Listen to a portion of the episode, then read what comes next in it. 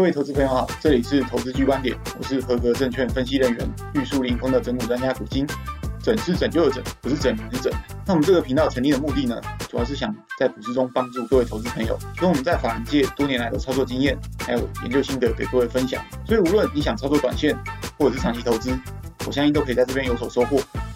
这个台股进入五月天呢，就像进入五连法夹弯一样，出现上上下下的急弯走势。短线操作上，除了仰赖技巧之外，运气成分也很重要。谁能知道美股道琼在涨九百点之后，隔天又立马跌一千点呢。不过之前的节目都有跟各位建议啊，现阶段在长线操作上要控制资金水位，短线上要先观察联准会升息后的市场反应。如果都有做到的话，相信是能够从容应对盘势的了。好的，那我们先讲结论哦。我会认为接下来台股会是个股表现的格局，盘势在短线上走到这个时间，也进入多空的关键点，利空跟利多的因素都有。利空因素大家已经很清楚。包含乌俄战争的外溢效果让通膨居高不下，中国疫情对于供应链还有物流的冲击，这两大因素势必导致未来全球经济基本面的下修哦。那现在问题在于到底会下修多少？坦白说没人知道，所以说也很难判断目前股票的价格。市场是不是已经反应过度了，或者说根本还反应不足啊？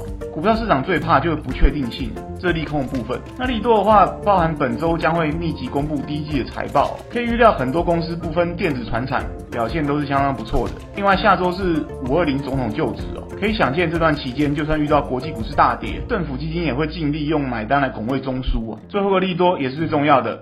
就是短线上实在已经跌得很深了，从三月底起算到五月初，很多电子股都已经大跌三四成。股票市场有一句至理名言：跌深就是最大利多。目前这个条件算是已经成型了。所以现在重点来了，在这样混乱的环境底下，如果你问我接下来两周怎么看，我会觉得盘势破底打穿一万六的几率相对比较低哦，甚至有些跌深而财报又不错的电子股会持续出现反弹。在这过程中，电子上游半导体相关应该会强于下游的组装与零组件。我帮各位统计一下，这一个多月台股跌幅三成以上的股票有超过五十家，里面八成以上都是半导体相关的人气股票，包含像创维、强茂、台盛科、力旺、金豪科这些。至于零组件的公司，平均的跌幅大约是两成上下。所以道理就很简单了，如果盘势能初步止稳，跌越深的股票是越有机会反弹。好的，接下来我们看上周焦点新闻哦，不用多说，最受关注的当然是联准会的升息两码。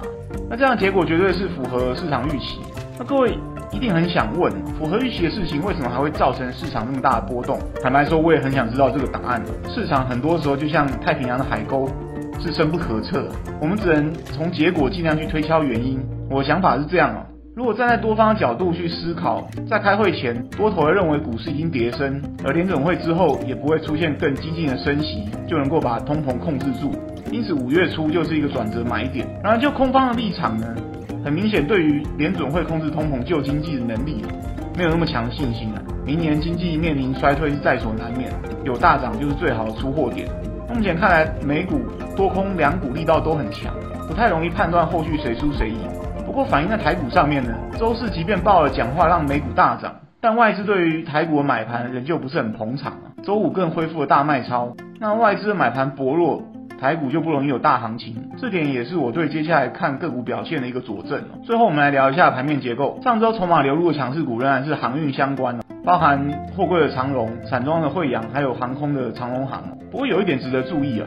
虽然航运股已经是连续第三周上榜，但个股之间买盘的力道还有股价强弱始终有差别。比如长荣就明显强于万海，慧洋就明显强于四维航。所以各位在选股上还是要多加留意哦。如果短线上想要琢磨，我建议是买强不买弱，尽量不要去赌弱的会补涨。